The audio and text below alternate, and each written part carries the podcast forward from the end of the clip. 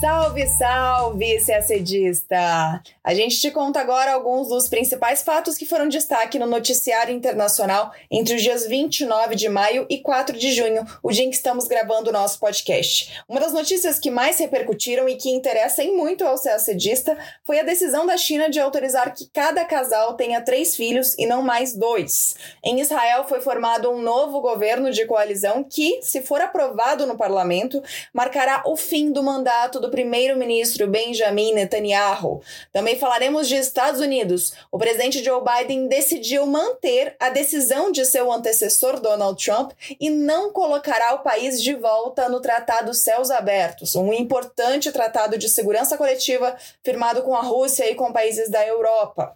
E uma investigação aponta que a Dinamarca ajudou o serviço secreto dos Estados Unidos a espionar líderes europeus. Na África, dois destaques ataques, um massacre que deixou ao menos 55 mortos na República Democrática do Congo e a decisão da União Africana de suspender novamente o Mali após um novo golpe de Estado. Tudo isso em detalhes a gente conta agora no nosso podcast.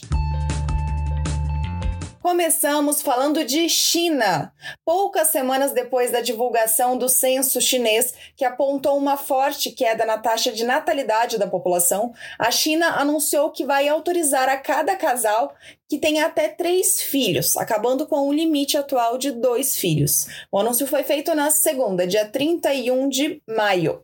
Os resultados do censo, realizado em 2020 e divulgados em maio deste ano, revelaram o menor crescimento populacional em décadas. O crescimento anual médio entre 2011 e 2020 foi de 0,53%, o menor, ao menos desde a década de 50.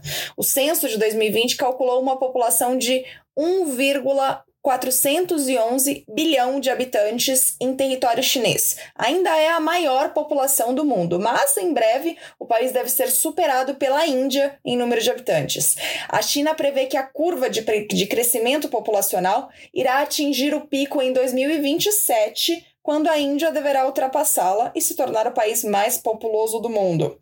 A população chinesa começará então a diminuir até chegar a 1,32 bilhão de habitantes em 2050, segundo as projeções.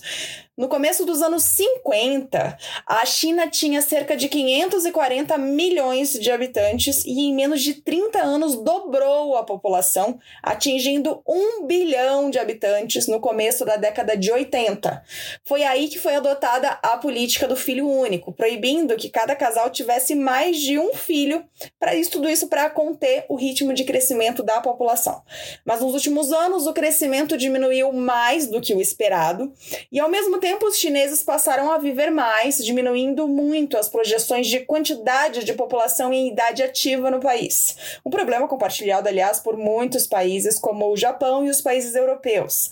Em 2016, depois de mais de três décadas da política do filho único, a China flexibilizou as regras e permitiu o segundo filho, mas não foi suficiente para estimular a taxa de natalidade, por vários motivos, incluindo a redução no número de casamentos, o aumento do custo de vida, de moradia, de educação, e também a decisão das mulheres de adiar os planos de gravidez para privilegiar a carreira profissional.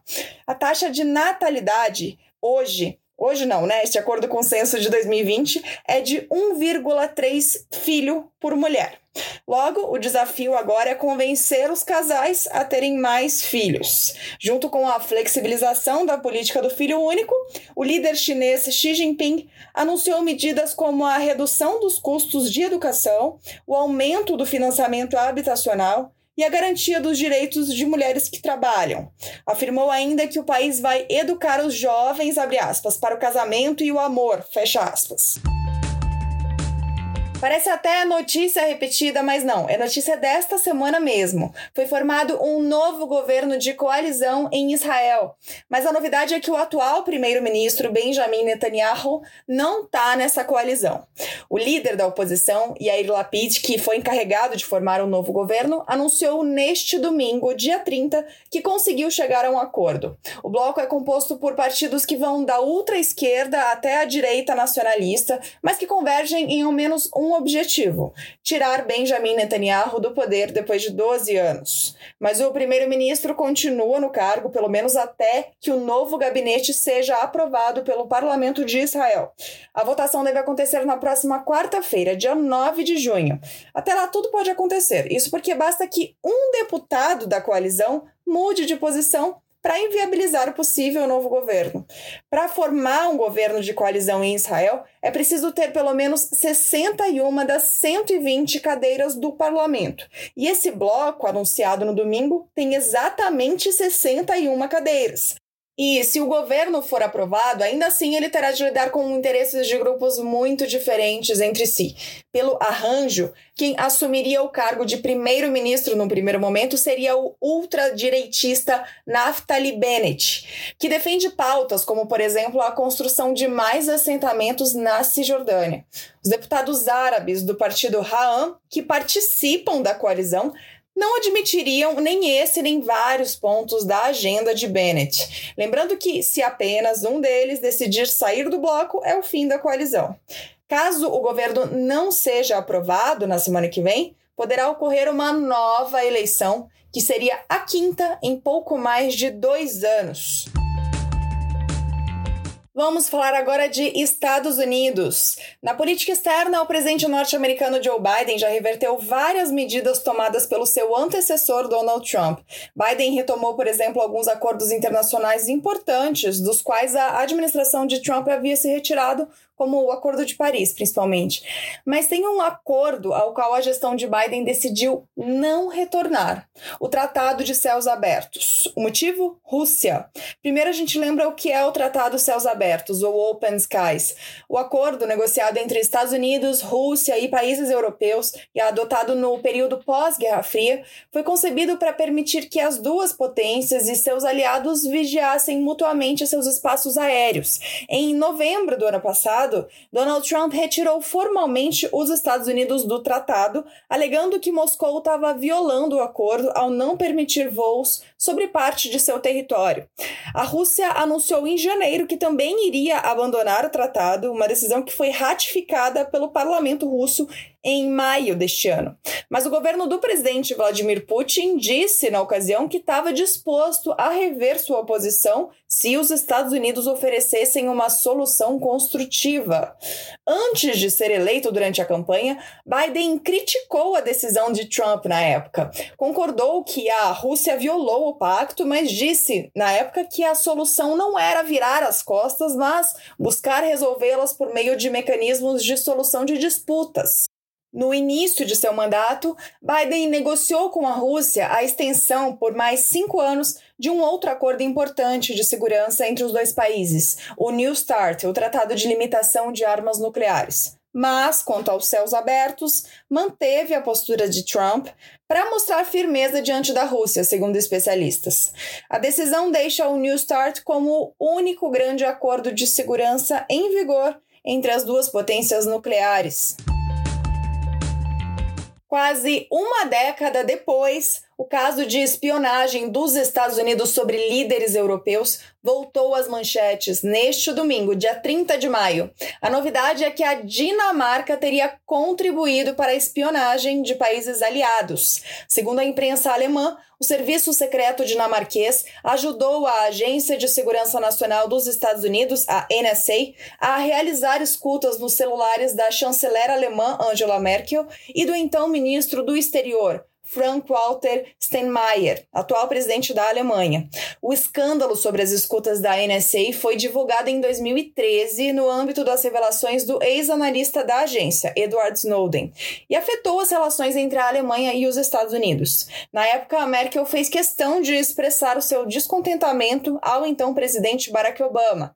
Segundo a imprensa europeia, o serviço secreto dinamarquês cooperou com os Estados Unidos e permitiu que a NSA utilizasse uma de suas estações de escuta. A ajuda dinamarquesa tornou, tornou possível, por exemplo, que a NSA realizasse escutas não apenas no telefone de Merkel, como também no de líderes de outros países nórdicos, como a Suécia e a Noruega.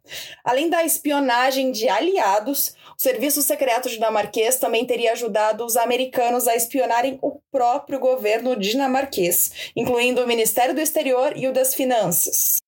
A reportagem na imprensa europeia tem como fonte principal um relatório secreto produzido em 2015 pelo governo da Dinamarca para avaliar a cooperação entre o seu serviço secreto e a NSA entre os anos de 2012 e 2014.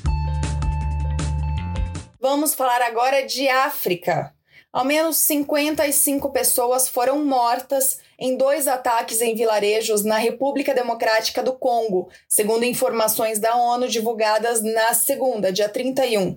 Casas foram incendiadas e pessoas foram sequestradas, segundo o Escritório de Assuntos Humanitários da organização. Os ataques ocorreram perto da fronteira com a Uganda. O exército do país atribuiu o ataque ao grupo armado Forças Aliadas Democráticas, também chamado de ADF.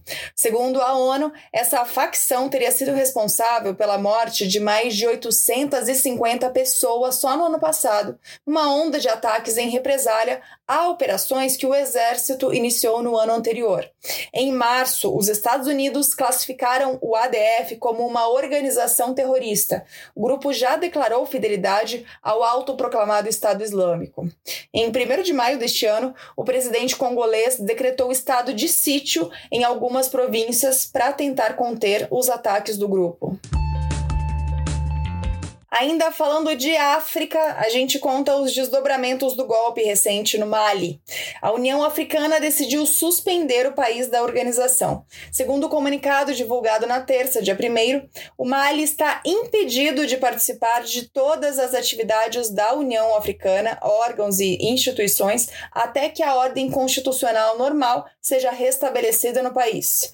A União Africana apelou aos militares para que regressem urgentemente e incondicionalmente aos quartéis e se abstenham de qualquer interferência futura no processo político no Mali. A organização também pediu o estabelecimento de condições para o regresso a uma transição democrática sem entraves, transparente e rápida. O documento continua dizendo que se esses apelos não forem cumpridos pelo Mali, o Conselho da União não hesitará em impor sanções específicas e outras medidas punitivas contra os que impedem a transição democrática.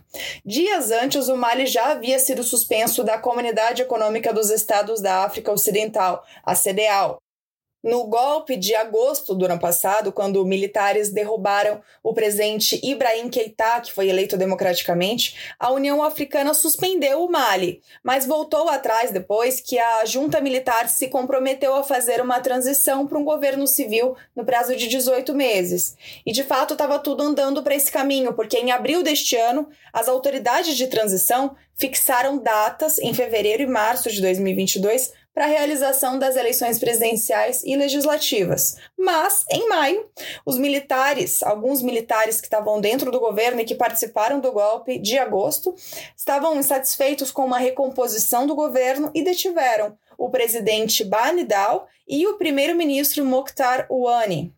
O Tribunal Constitucional declarou então o coronel Assimi Goitá, um dos que fizeram esse último golpe, como chefe de Estado e presidente de transição. Os militares garantiram que vão manter o calendário das eleições previstas para ocorrerem em 2022.